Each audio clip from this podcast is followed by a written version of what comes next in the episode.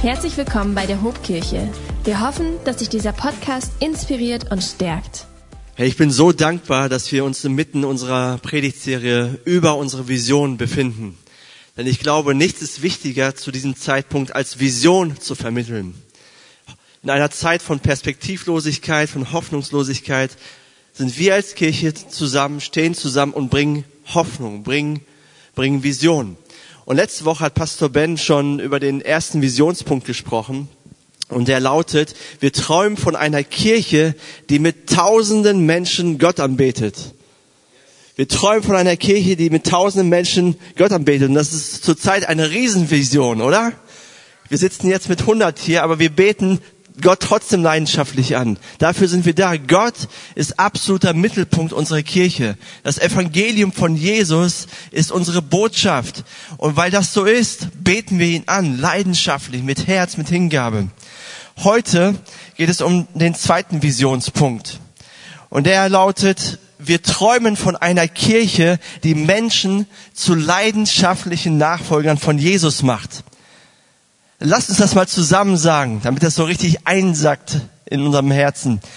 Wir träumen von einer Kirche, die Menschen zu leidenschaftlichen Nachfolgern von Jesus macht. Davon träumen wir, darum geht es. Wir wollen Nachfolger von Jesus entwickeln. Wir wollen nicht nur kraftvolle Gottesdienste feiern, nein, wir wollen Gott in unseren Alltag einbeziehen. Wir wollen wachsen. Wir sind eine Kirche, in der jede Person ständig den nächsten Schritt mit Jesus geht und sich weiterentwickelt. Du bist dazu berufen, weiterzugehen, Jesus ähnlicher zu werden, mehr von ihm zu erwarten. Du bist nicht dazu berufen, stehen zu bleiben. Jesus möchte, dass du ein leidenschaftlicher Nachfolger von ihm wirst. Denn wir sind keine geistlichen Konsumenten, sondern wir sind geistliche Gestalter.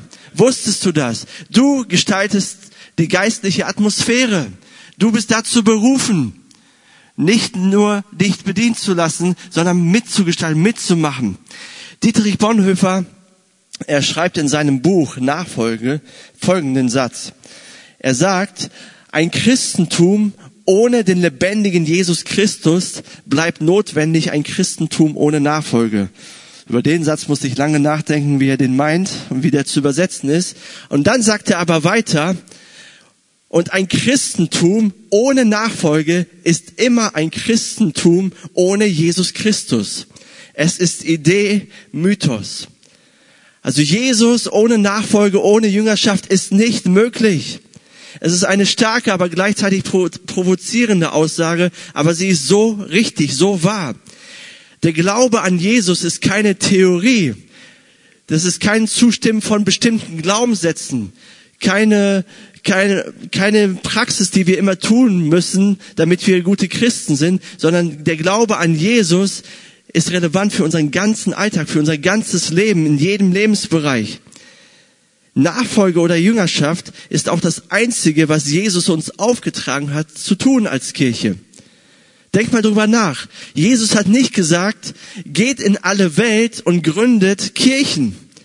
Er hat auch nicht gesagt, geht in alle Welt und baut christliche Schulen und Universitäten auf. Und er hat auch nicht gesagt, geht in alle Welt und baut Kirchengebäude in jedem Dorf, in jeder Stadt. Oder geht in alle Welt und christianisiert alle Nationen. Jesu Auftrag ist ganz einfach. Den finden wir in Matthäus 28, Vers 18 bis 19. Und dort sagt er, mir ist alle Macht gegeben im Himmel und auf der Erde. Darum geht zu allen Völkern und macht die Menschen zu meinen Jüngern. Macht die Menschen zu meinen Jüngern, sagt Jesus. Und diese Worte Jesu zeigen sein Herz und auch seine Priorität für uns als Kirche, für uns als seine Nachfolger. Und gleichzeitig gibt uns Jesus Gottes Strategie mit, diese Welt zu erreichen, diese Welt zu retten. Und Jesus redet hier nicht von stiller Zeit, von Kontemplation, von Meditation, von Gottesdiensten, von Bibelstudium, von Kleingruppen, von Erweckungsveranstaltungen, was alles richtig ist und alles gut ist. Jesus hätte hier auch den, in diesem Missionsauftrag das größte Gebot, das er uns mitgegeben hat, nochmal rezitieren können. Liebe Gott und liebe Menschen, damit wir das ja nicht vergessen. Nein, Jesus, er kommt zum Punkt und er kleidet unseren Auftrag in ganz einfache Worte. Macht Jünger. Punkt aus. Macht Jünger. Fertig. Das ist unser Auftrag als Kirche. Menschen zu Jüngern machen. Jünger machen ist nicht eine Sache von vielen, die wir als Kirche tun. Jünger machen ist die eine Sache, die wir als Kirche tun. Dazu existieren wir. Deswegen haben wir eine Existenzberechtigung bei Gott und bei Menschen. Wir machen Jüngern. Und aus diesem Grund haben wir uns als Kirche entschlossen und äh, formulieren diesen Satz, wir sind eine Kirche, die Menschen zu leidenschaftlichen Nachfolgern von Jesus macht. Warum? Weil Jesus das gesagt hat. Fertig. Jeder, der Teil unserer Kirche ist, soll ein Jünger sein und Jünger machen. Jeder, der Teil unserer Kirche ist, soll ein Jünger sein und Jünger machen. Und du bist gemeint, ich bin gemeint, wir alle sind gemeint. Paulus, er sagt seinem Jünger Timotheus einmal Folgendes. Er sagt ihm, übe dich viel mehr darin, so zu leben, dass Gott geehrt wird. Oder trainiere dich viel mehr darin. Strenge dich an, so zu leben, dass Gott geehrt wird. Nachfolge ist geistliches Training. Und in diesem Abschnitt, wenn wir die Verse davor und danach lesen, vergleicht Paulus Nachfolge oder geistliches Training mit Fitnesstraining. Und auch das Wort übe, übe ist äh, im Griechischen heißt es äh, Gymnazo, also da kommt unser Wort Gym her, unser Fitnesstraining. Und er vergleicht das. Und er sagt, und wir wissen ja, Fitnesstraining ist sehr anstrengend, oder? Und die meisten von uns kriegen das nicht hin. Zumindest ich gehöre in diese Kategorie, die da Herausforderungen haben und die sich jährlich dieses Ziel setzen, dort weiterzukommen. Aber geistliches Training ist genauso anstrengend, wenn nicht noch anstrengender. Und das mögen wir nicht so. Denn wir lieben es grundsätzlich bequem, komfortabel. Ja, jeder von uns hätte gerne die Früchte von einem disziplinierten Leben, aber gleichzeitig wollen wir bequem auf unserer Couch liegen. Und das soll von alleine passieren. Oder jeder würde gerne die Vorteile von Demut und Wachstum genießen, aber demütig sein und am Wachstum arbeiten, naja, das ist uns zu anstrengend. Das sollen mal die anderen machen. Und leider ist es so, dass in unserer westlichen Kirchenkultur oder dass wir es in unserer westlichen Kirchenkultur verlernen, Jünger zu sein, Nachfolger zu sein. Oder um in die Kerbe von Dietrich Bonhoeffer zu schlagen, größtenteils wird es akzeptiert, Christ zu sein, ohne Jesus nachzufolgen. Was eigentlich nicht geht. Das ist eigentlich ein Paradox, das funktioniert nicht. Du kannst nicht Christ sein, ohne Jesus nachzufolgen. Man sagt ja so schön, dass wir in einer Konsumgesellschaft leben. Ne, wir wollen, dass unsere Bedürfnisse gestillt werden, befriedigt werden und dafür sind wir auch bereit, eine Menge Geld auszugeben. Und leider ist die Mentalität auch in die Kirche übergeschwappt. Ne, wir, wir wollen unsere geistlichen Bedürfnisse stillen, dass sie befriedigt werden. Dafür geben wir Geld aus oder manchmal auch nicht und machen das so. Ne? wie auch immer. Und dann suchen wir uns eine Kirche aus, die unsere Bedürfnisse stillt. Von uns selbst, von unserer Familie, die das beste Programm hat. Und das ist ja per se auch nicht schlecht. Denn wir sollen Teil einer Kirche sein, die uns zu, die zu uns passt, wo wir aufblühen, wo wir, wo wir wachsen und all die Dinge. Falsch wird es erst dann, wenn ich nur darauf aus bin, meine Bedürfnisse zu stillen und mich bedienen zu lassen und nichts beizutragen. Und wenn es dann mal nicht nach meiner Nase läuft, bin ich raus oder suche eine andere Kirche oder verabschiede mich ganz vom Glauben, wenn ich mit Entscheidungen nicht einverstanden bin. Und das Problem ist, dass wir schon mit so einer Haltung geboren werden. Das ist unsere Natur, so sind wir. Von Natur aus sind wir selbstzentriert, sind wir egoistisch. Wenn du mir nicht glaubst, muss man einem zweijährigen Kind erklären, selbstzentriert zu sein. Muss man das unseren Kindern beibringen. Nein, oder? Das ist eine rhetorische Frage. Du würdest dich ja nie mit einem zweijährigen Kind hinsetzen und sagen, hey Sohnemann, äh, ich möchte dir heute beibringen, e-, egoistisch zu sein. Ich habe übrigens einen zweijährigen Sohn.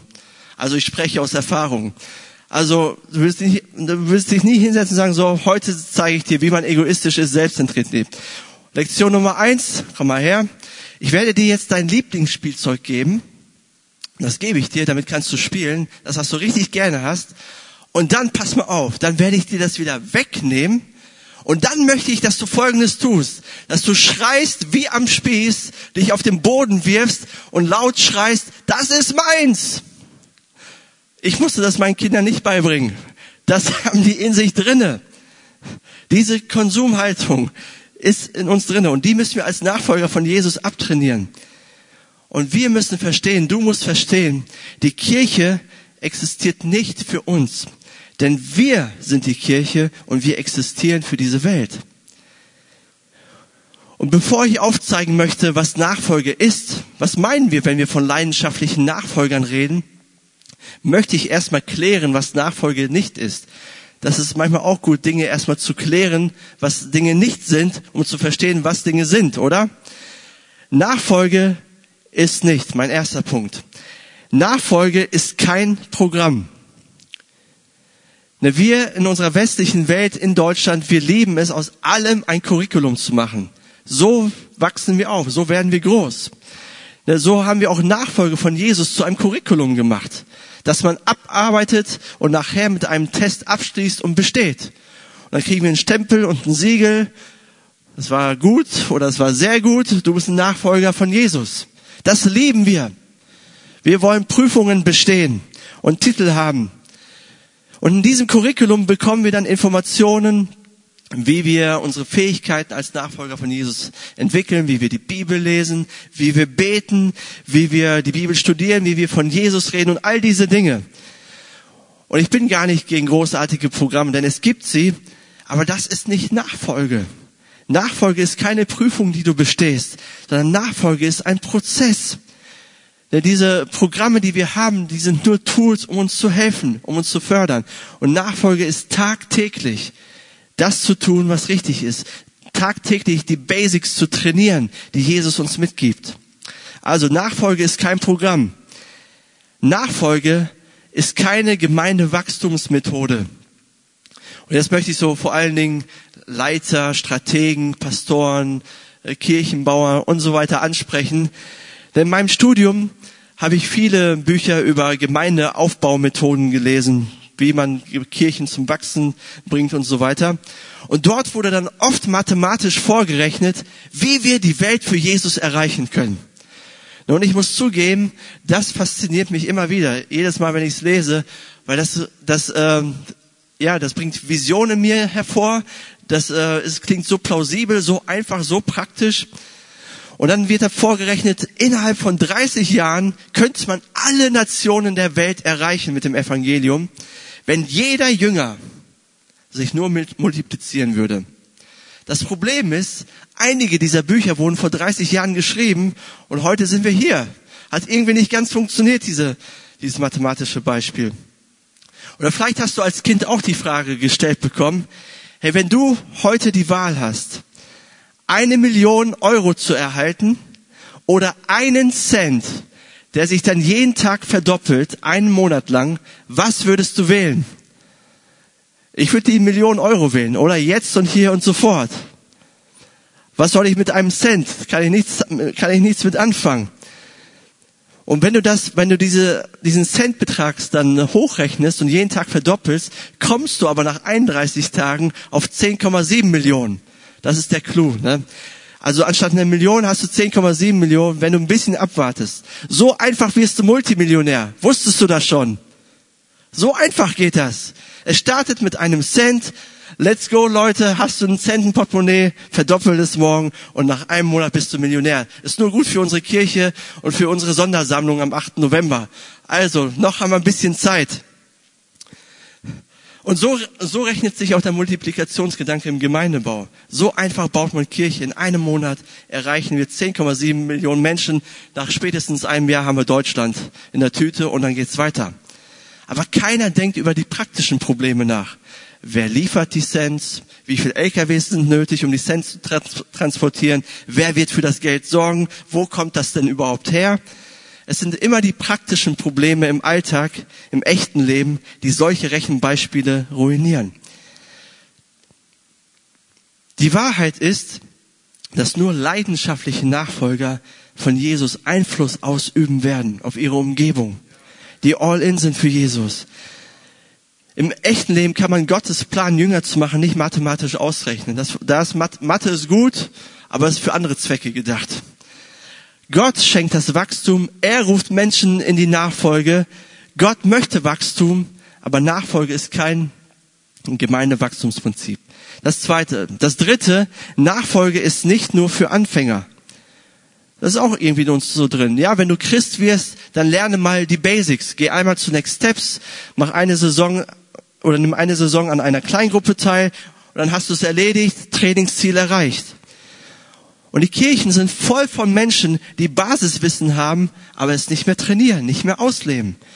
Denn sie haben aufgehört, die einfachsten Dinge zu praktizieren, wie täglich die Bibel zu lesen, wie täglich zu beten, wie ab und zu mal zu fasten, das ist uns zu anstrengend. Das haben wir doch mal gemacht, das reicht doch.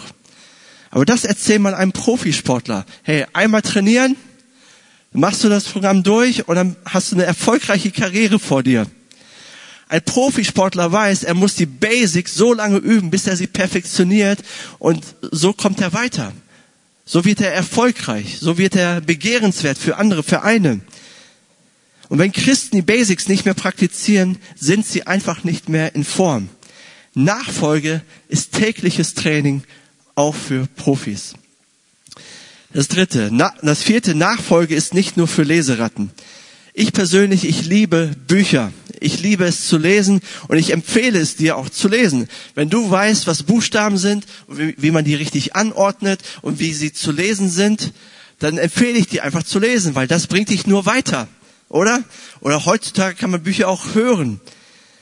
Aber ein Großteil der ersten Christen bis ins Mittelalter hinein konnte nicht lesen. Sie konnten einfach nicht lesen. Auch heute gibt es noch viele Analphabeten. Menschen, die wir mit dem Evangelium erreichen wollen. Naja, die haben Pech gehabt. Wenn sie kein Max Lucado lesen können, ne? schwierig. Aber im Mittelalter zum Beispiel wurde Spiritualität gemeinschaftlich erlebt. Da gab es keine stille Zeit, dass jeder für sich selber die Bibel liest. Sowas gab es damals gar nicht. Man hat sich getroffen, man kam zusammen täglich, hat Gottes Wort gehört, hat das Abendmahl gefeiert und so ist man gewachsen. Gott begegnet Menschen, wo sie sind aufgrund dessen, wie sie sind und gebraucht Werkzeuge, die die Menschen zur Verfügung haben. Und wenn Menschen nicht lesen können, dann macht Jesus sie zu, macht sie Jesus anders zu leidenschaftlichen Nachfolgern. Gott hat immer Wege. Jemanden mit Herz und Leidenschaft und Beten zu dienen, kann manchmal noch mehr Nachfolge sein, als einfach nur ein Buch zu lesen oder YouTube-Videos anzuschauen und Predigten sich reinzuziehen von großen Predigern und sonst nichts zu tun. Das ist nicht Nachfolge. Beides ist gut, beides ist wichtig, beides gehört zusammen. Wir dienen und wir lesen und wir hören uns Predigten an. So, jetzt wissen wir, was Nachfolge nicht ist. Aber was meinen wir, wenn wir von Nachfolge sprechen? Was ist Nachfolge? Das Neue Testament gebraucht für das Wort Jünger den Begriff Mathetes. Mathetes bedeutet einfach dass es ein Lernender ist, ein Nachfolger von einem bedeutenden Meister, der ständig von seinem Meister lernt, der das tut, was der Meister ihm beibringt. Und im Neuen Testament finden wir andere Begriffe für Nachfolger von Jesus. Zum Beispiel Gläubige, Christen, Brüder und Schwestern, die auf dem Weg sind oder Heilige. Alles Begriffe, die einen Aspekt unserer Beziehung zu Gott betonen. Aber der vorrangige Begriff im Neuen Testament ist Jünger, um Nachfolger von Jesus zu beschreiben. Ein Mathetes, ein Jünger, der das tut, was Jesus tut. Paulus, er bringt das mal ganz prägnant auf den Punkt, was unter Nachfolge zu verstehen ist. Er sagt in 1. Korinther 11, Vers 1, folgt meinem Beispiel, so wie ich dem Beispiel folge, das Christus uns gegeben hat. Dem Beispiel Christi zu folgen, ist unser Ziel als Nachfolger von Jesus. Das ist ein Nachfolger. Wir tun das, was Jesus getan hat. Wir sagen das, was Jesus gesagt hat. Wir werden ihm ähnlich. Aber dazu brauchen wir andere Vorbilder, an denen wir uns orientieren können. Paulus sagt, ich bin ein Vorbild für euch und mein Vorbild ist Christus. Du brauchst auch Vorbilder, die Jesus leidenschaftlich nachfolgen, damit du dich an ihnen orientieren kannst. Und an anderer Stelle sagt Paulus, was sein Ziel seiner ganzen Arbeit war. In Kolosser 1, Vers 28 bis 29. Dort schreibt er die Zusammenfassung seines Dienstes, wofür er gelebt hat. Er sagt, ihn Christus verkündigen wir. Wir zeigen jedem Menschen den richtigen Weg und unterrichten jeden Menschen in der Lehre Christi. Wir tun es mit der ganzen Weisheit, die Gott uns gegeben hat. Denn wir möchten jeden dahin bringen, dass er durch die Zugehörigkeit zu Christus als geistlich reifer Mensch vor Gott treten kann. Das ist das Ziel meiner Arbeit. Dafür mühe ich mich ab und dafür kämpfe ich im Vertrauen auf Gottes Kraft, die in meinem Leben so mächtig am Werk ist. Das war Paulus sein Auftrag, das ist unser Auftrag, das ist dein Auftrag. Menschen sollen so verändert werden, dass sie geistlich reife Menschen sind. Und was sind geistlich reife Menschen? Was ist die Definition von geistlich reifen Menschen? Geistlich reife Menschen sind Jünger und geistlich reife Menschen machen Jünger. Punkt. Das sind geistlich reife Menschen und alles andere ist unwesentlich. Geistig reife Menschen sind so auftrag, auftragsorientiert. Sie wollen Jesus ähnlicher werden und sie wollen anderen Menschen helfen, Jesus ähnlicher zu werden. That's it. Das ist alles. Ich glaube, jeder, der eine Entscheidung für Jesus getroffen hat und ihm nachfolgt, er hat das, hat das Bedürfnis, Jesus ähnlicher zu werden. Das ist, da ist ein geistlicher Hunger in uns. Das wollen wir. Dem jagen wir nach. Und wenn dem nicht so ist, wenn du sagst, ja, bei mir ist das irgendwie nicht so, dann kannst du davon ausgehen, dass etwas nicht stimmt mit dir. Entweder hast du die Entscheidung, Jesus zu folgen, nie konsequent getroffen, oder du bist irgendwie abgedriftet, hast andere Prioritäten in deinem Leben. Aber der Aufruf von Jesus, ihm nachzufolgen, hat es in sich. Er sagt in Lukas 9, Vers 23, wenn jemand mein Jünger sein will, muss er sich selbst verleugnen, sein Kreuz täglich auf sich nehmen und mir nachfolgen. Das bedeutet, auf gut Deutsch, wenn wir Jesus nachfolgen wollen, dann müssen wir all in gehen dann dürfen wir nichts mehr zurückhalten. Erst wenn wir bereit sind, unsere Wünsche, unsere Vorstellungen loszulassen, sie sterben zu lassen, erst dann werden wir zum echten Leben, das Jesus für uns bereithält, vordringen. Erst dann werden wir Veränderungen erleben. Erst dann werden wir Jesus ähnlicher werden. Erst dann werden wir zu geistig reifen Menschen. Wenn wir sagen, Jesus, du hast mein ganzes Leben und ich will dir täglich nachfolgen.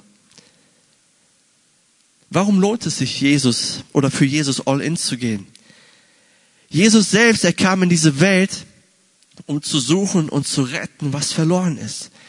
Er kam nicht, um sich bedienen zu lassen, sondern er kam, um zu dienen, indem er sein Leben als Lösegeld für viele gab. Jesus hat nichts zurückgehalten, um die zu erreichen, die er liebt. Ihn hat nichts zurückgehalten, um für uns Menschen zu sterben, damit wir überhaupt Veränderung erleben können. Jesus ist all in für dich gegangen und für mich. Und weil das so ist, kann meine Antwort nur sein, Jesus, du hast mein ganzes Leben und ich möchte dir nachfolgen.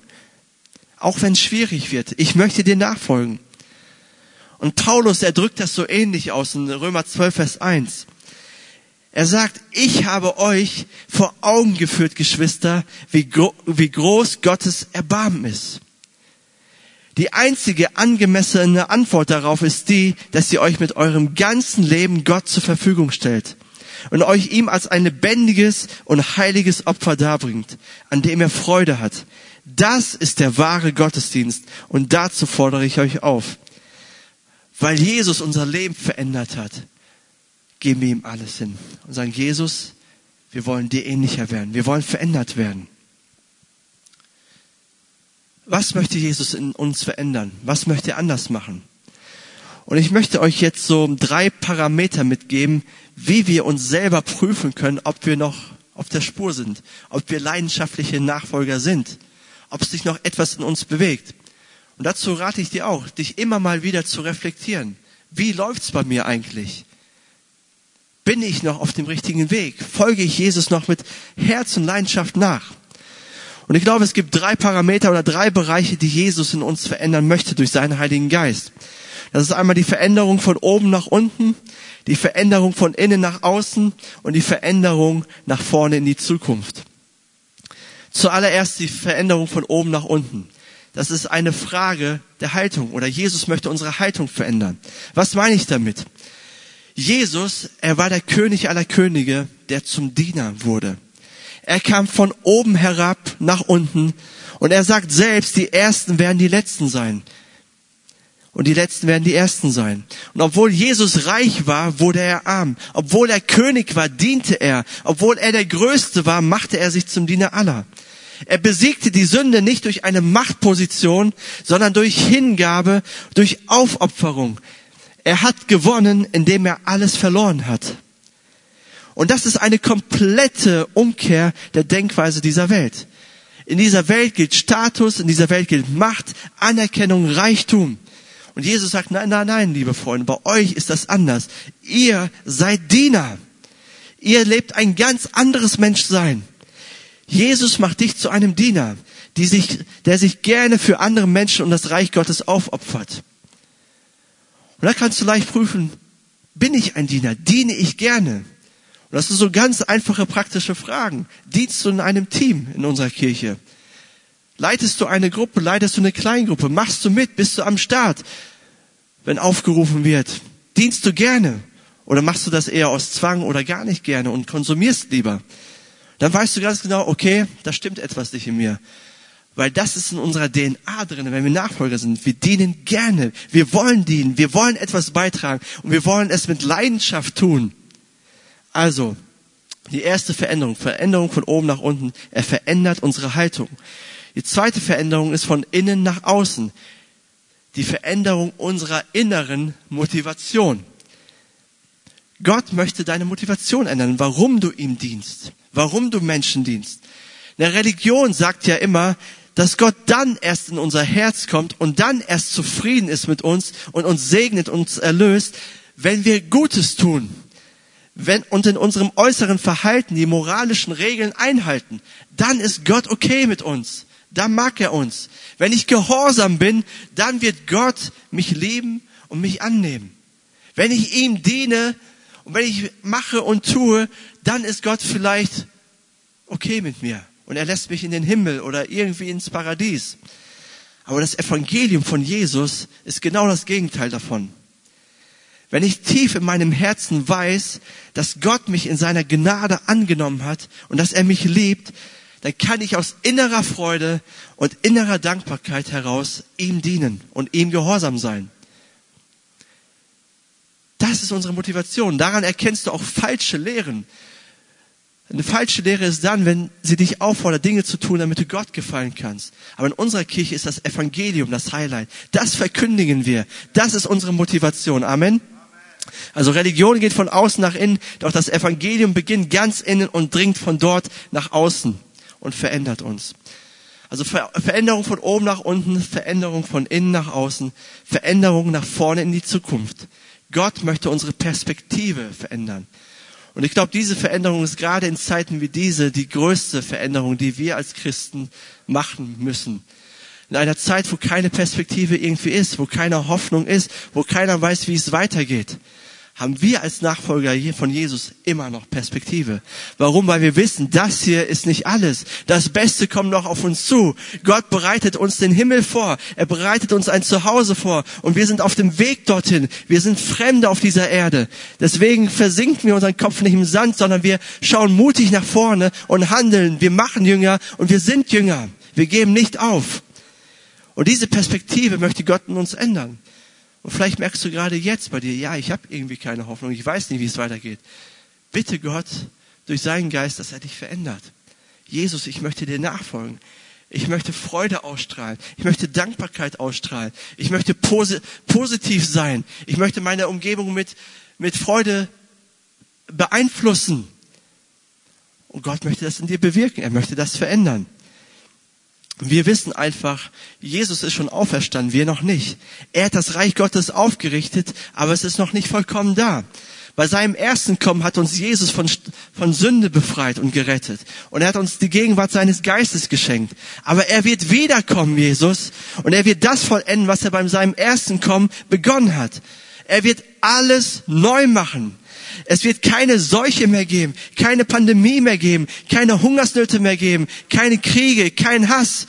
Keiner, der auf Straßen rumrennt und Leute umbringt. Sowas wird es nicht mehr geben. Und als Nachfolger von Jesus leben wir schon heute im Licht dieser Realität, die in Zukunft kommt. Und deswegen erzählen wir Menschen vom Evangelium und wir bereiten sie vor auf das zweite Kommen. Und weil wir Hoffnung haben, helfen wir Menschen. Wir helfen den Armen. Wir setzen uns für soziale Gerechtigkeit ein, weil wir wissen, das ist Gottes Wille. Gott will, dass es gerecht zugeht. Und am Ende wird er alle Unterdrückung ein Ende bereiten. Als Nachfolger von Jesus integrieren wir unseren Glauben in unsere Arbeit, in unser Studium, in unsere Schule, in unsere Nachbarschaft, in unsere Familie. Warum? Weil wir Hoffnung haben, weil wir Perspektive haben, weil wir wissen, Gottes Stärke, der in uns ist, ist größer als der, der in der Welt ist. Deswegen gehen wir mutig voran, oder? Deswegen haben wir Vision. Und deswegen sind wir eine Kirche, die Hoffnung bringt. Wir sind eine Kirche, die Hoffnung bringt. In alle Gesellschaftsschichten, in alle Lebensbereiche. Fühlst du dich auch so ein bisschen überfordert durch meine Worte? Durch die ganzen Punkte? Ich hoffe doch. Das war mein Ziel, zum Teil, mit der Predigt. Weil ein leidenschaftlicher Nachfolger von Jesus zu sein, kann oder ist für jeden von uns überfordernd. Egal welchen Titel wir tragen. Das schaffen wir nicht alleine. Das kriegst du nicht alleine hin. Das kannst du nicht zwischen dir und Gott ausmachen. Nachfol Jesus nachfolgen heißt immer, mit anderen Menschen unterwegs zu sein. Jesus hatte selber zwölf Jünger, weil er das wusste. Alleine geht's nicht. Alleine werden es meine Jünger nicht schaffen. Jesus hatte eine Kleingruppe. Und aus diesem Grund haben wir als Kirche gesagt, wir sind eine Kirche, wo Kleingruppen unsere innere Architektur sind. Sie halten uns zusammen, weil wir überzeugt sind, Lebensveränderung geschieht immer im Kontext von Beziehungen. Leidenschaftlicher Nachfolger von Jesus wirst du erst dann, wenn du im Kontext von Beziehungen lebst, wenn du Teil einer Kleingruppe bist. Jesus ähnlicher wirst du dann, wenn du mit anderen Menschen unterwegs bist. Wenn du wirklich wachsen willst, dann musst du andere Christen einladen, sich in dein Leben einzumischen. Es geht nicht einfach um einen netten Hangout, um einen netten Abend, um nette Gemeinschaft, sondern es geht um echte Beziehungen. Und lass mich sagen, in unserer Kultur ist auch selbst das herausfordernd. Ne, weil Beziehungen sind für uns oft nicht ein Ziel an sich, sondern Mittel zum Zweck. Wir fragen uns immer, ja, was habe ich denn davon? Was habe ich von meiner Ehe? Was habe ich von dieser Freundschaft? Was habe ich von dieser Person? Was habe ich denn von der Kleingruppe? Was bringt mir das? Das ist die falsche Frage. Und dann umgibt man sich mit Menschen, die einem bestimmte Türen öffnen können. Und so werden Menschen zu Objekten. Aber in unserer Kirche ist das anders. In unserer Kirche haben Beziehungen einen Wert an sich. Und in unseren Kleingruppen treffen sich unterschiedliche Menschen, mit denen wir außerhalb der Kirche niemals eine Freundschaft gehabt hätten. Und wir lernen nicht nur miteinander klarzukommen, sondern wir lernen einander zu lieben, so wie Jesus uns geliebt hat. Warum? Wir sitzen alle im selben Boot. Wir waren alle hoffnungslos verloren und haben die radikale Liebe und Gnade Gottes erlebt. Und deswegen haben wir Kleingruppen. Und deswegen gehen wir zusammen. Und ich glaube, es gibt kein größeres Zeugnis für diese Welt, wenn die Menschen an uns sehen, wie wir miteinander umgehen und wie wir zusammen Jesus ähnlicher werden und ihn repräsentieren, den König aller Könige. Stell dir vor, jeder von uns, der hier sitzt, der jetzt zuschaut online, jeder von uns entscheidet sich, Jesus leidenschaftlich nachzufolgen. Stell dir vor, jeder von uns entschließt sich, Teil einer Kleingruppe zu sein. Jeder entschließt sich und lässt sich durch die Liebe Gottes verändern. Stell dir so eine Kirche vor, wo jeder Jünger ist und jeder Jünger macht. Ich sag dir eins, So eine Kirche wird die Hobkirche sein. So eine Kirche wird die Welt verändern. So eine Kirche bringt Hoffnung in diese Welt. Und in so einer Kirche möchte ich mitmachen. Ich hoffe, du auch. Amen. Amen. Lass uns zusammen beten. Herr, danke, Herr, für deine große Gnade, für deine Liebe zu uns. Danke, dass du uns in deine Nachfolge gerufen hast. Herr, dass du uns so angenommen hast, wie wir sind. Herr, dass du uns vergeben hast, all unsere Schuld, all unsere Sünden, all unsere Fehler. Aber dass du uns nicht so stehen lässt, wie wir sind, sondern dass du uns veränderst, dass du uns zu neuen Menschen machst. Dafür danke ich dir. Herr, und wir bekennen, wir brauchen dich zuallererst. Wir brauchen deinen Geist in uns. Herr, wir, wir sind so oft selber gescheitert, uns zu verändern. Haben versagt, haben versucht und gemacht, aber sind wieder gefallen, Herr. Wir kriegen es nicht hin. Du musst uns helfen. Herr, ich danke dir aber, dass wir nicht alleine als Nachfolger von dir durch diese Welt gehen müssen, sondern dass du uns Menschen zur Seite stellst. Dass du deine Kirche baust mit Menschen. Herr, und ich bitte dich für jeden Einzelnen, der hier ist, dass wir Teil von einer Kleingruppe werden, dass wir Freunde finden, dass wir nicht nur Gottesdienste besuchen, sondern dass wir Freunde und Beziehungen erleben, wo wir einander prägen können, einander, füreinander da sind, füreinander beten können. Herr, hilf uns dabei, echte Beziehungen zu leben. Wir wollen einen Unterschied für dich machen. Und vielleicht bist du hier in diesem Raum oder auch im Internet und du hast dein Leben noch nie Jesus gegeben, du hast dich noch nie entschieden, ein Nachfolger von Jesus zu sein. Und heute ruft Jesus dich in seine Nachfolge. Er sagt dir, folge mir nach, gib mir dein ganzes Leben. Es ist, lohnt sich. Jeder, der diese Entscheidung getroffen hat, wird bestätigen, es lohnt sich. Es gibt nichts Großartigeres, als Jesus nachzufolgen. Und das kannst du durch ein einfaches Gebet tun. Und einfach sagen, Jesus, ich möchte dir ab heute nachfolgen. Und dieses Gebet möchte ich gerne vorformulieren. Und vielleicht könnt ihr das als Kirche mitsprechen für alle, die diese Entscheidung treffen wollen.